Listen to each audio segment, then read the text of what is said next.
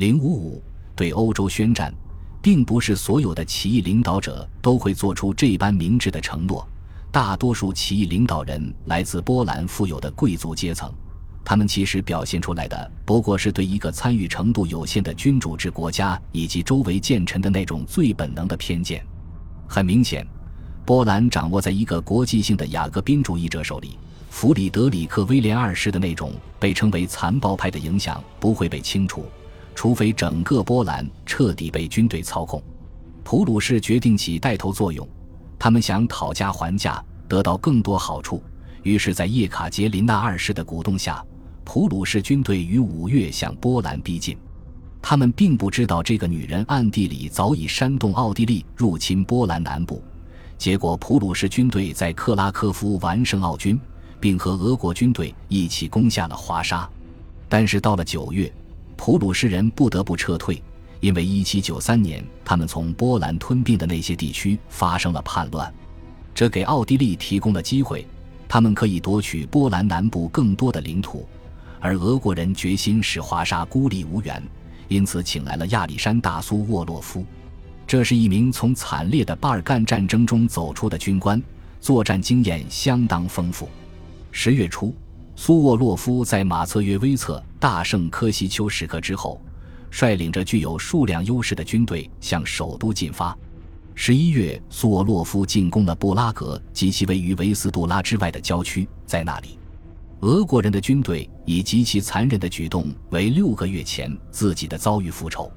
大约有一两万波兰人死于那场报复行动，而苏沃洛夫很骄傲地汇报：整个布拉格到处都是死尸，血流成河。在前后十年的时间里。这是最骇人听闻、最具毁灭性的一天。华沙居民意识到，他们唯一的选择就是就投降事宜进行谈判。他们的投降很快被接受了。到1794年底，波兰的独立斗争基本结束，科西丘什科则成为圣彼得堡的阶下囚。波兰周边的列强早在战争结束之前就打定主意要将其瓜分。在1795年。他们花了大量时间在具体的分割份额问题上讨价还价。春季，普鲁士为了争得更多的割地，似乎还准备和另外两个国家开战。为做好准备，普鲁士和法国在1794年达成休战协议，并未促成最终的和平展开谈判。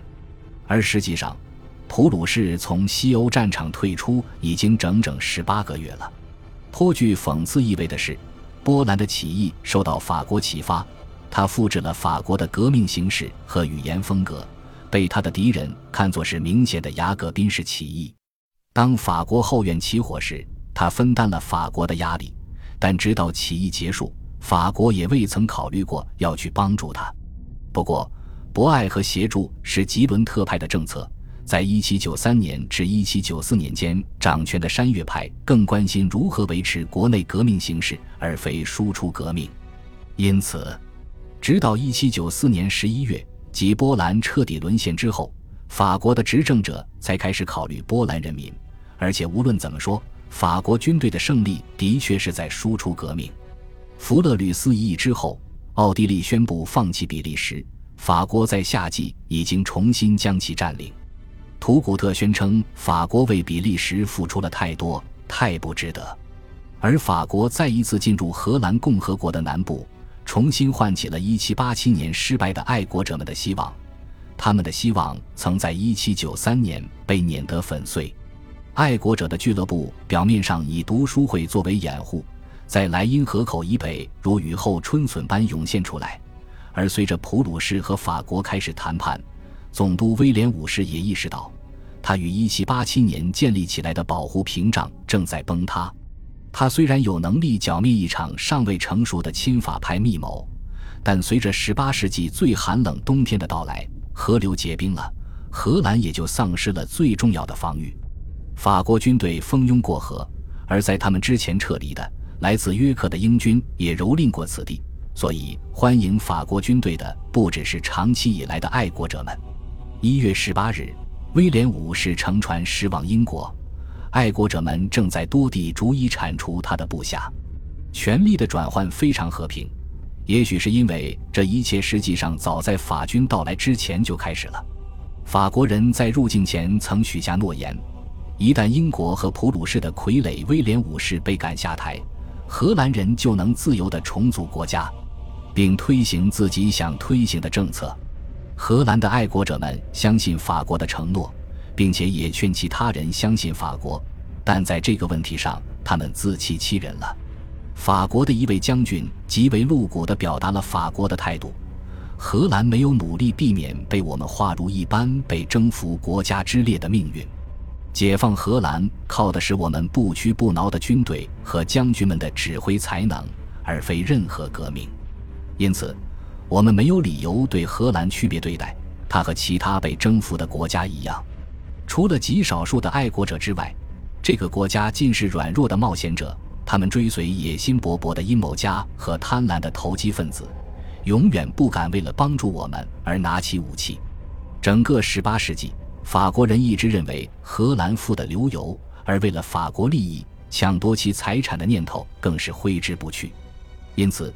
双方五月在海牙签署的和平条约是惩罚性的，巴达维亚共和国被要求支付一亿里弗的战争赔偿，并以极为优惠的利率再借给法国一亿里弗的资金。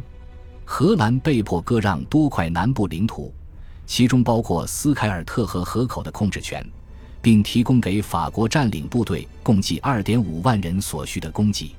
最终，荷兰被迫与法国结盟。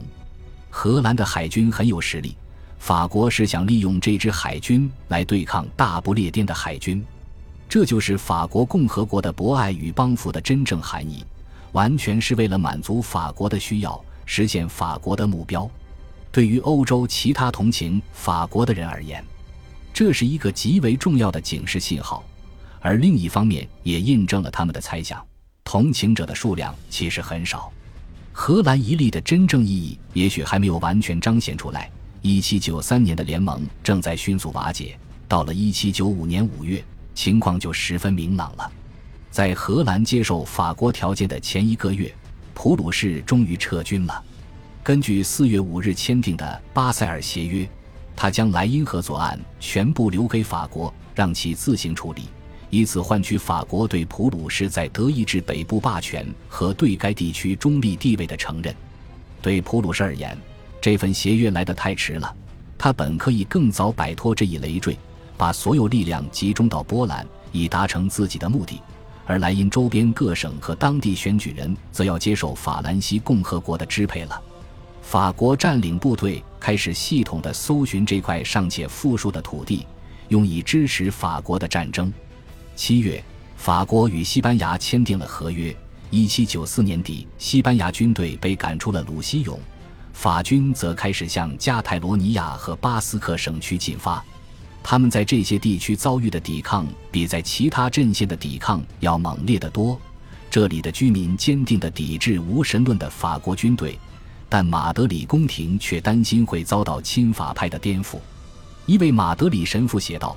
在酒馆和时尚沙龙里，打仗、革命、集会、国民代表、自由、平等一类的字眼不绝于耳。即使是妓女，都会向你打听罗伯斯庇尔。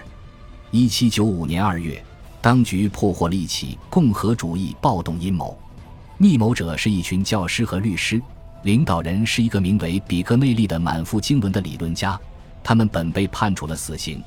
但由于法国在与西班牙签订合约时的坚持，他们得到缓刑。这次密谋和其他密谋的传闻足以把戈多伊吓出一身冷汗。他开始考虑讨价还价。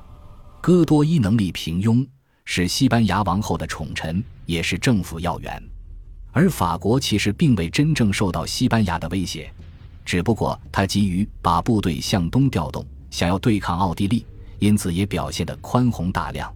在欧洲方面，法国只要求西班牙扮演调停人的角色，让他把葡萄牙和意大利小城邦劝回谈判桌。在海外，西班牙放弃了圣多明各东部的殖民地，但由于西部的法国殖民地一片混乱，加勒比海也在英国掌控之中，所以法国一时未能从新占领地中得到好处。法国与普鲁士和西班牙达成合约的真正意义在于。他终于能够放开手脚，对反法联盟中的剩余国家进行致命一击。在一七九五年八月，所谓的剩余国家包括葡萄牙、撒丁王国和一些意大利小国，还有最重要的大不列颠和奥地利。按照当时的情况，奥地利是最弱的国家，其东部国界很不安定，甚至连奥地利皇帝的兄弟托斯卡纳公爵都将之放弃了。其维持战争的唯一方法是向居心叵测的英国借钱。奥地利国内也存在分歧，不少国民对战争已经厌倦，并且越来越同情遭到围攻的波兰。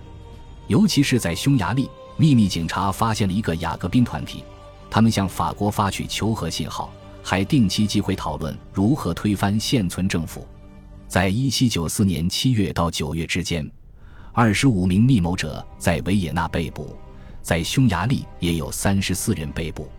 对维也纳密谋者的审判揭示了他们的所谓叛逆行为，他们只是计划种植自由树，做一些激进的宣誓。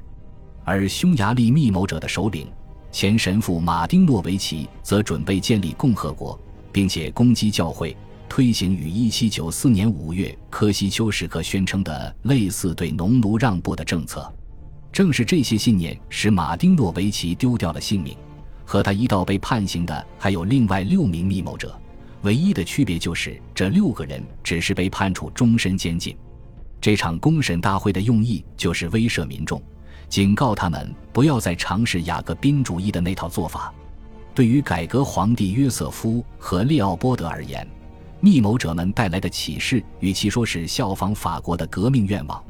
不如说是效仿法国的惨痛回忆，而密谋者最担心的事情，自1780年以来的改革措施被废止，现在也在加速降临，因为他们让弗朗茨皇帝感到了恐慌。尽管遭到国内敌手的阻挠，但因为意识到法国的威胁日趋严重，弗朗茨皇帝还是于1795年夏季签署了不引人注目的试探性议和书，但在10月1日。法国表现出对任何有缺陷的胜利的轻视，他再次宣布比利时被占领地区是法国的领土。比利时的前任统治者没有得到任何赔偿，于是决心继续抗争。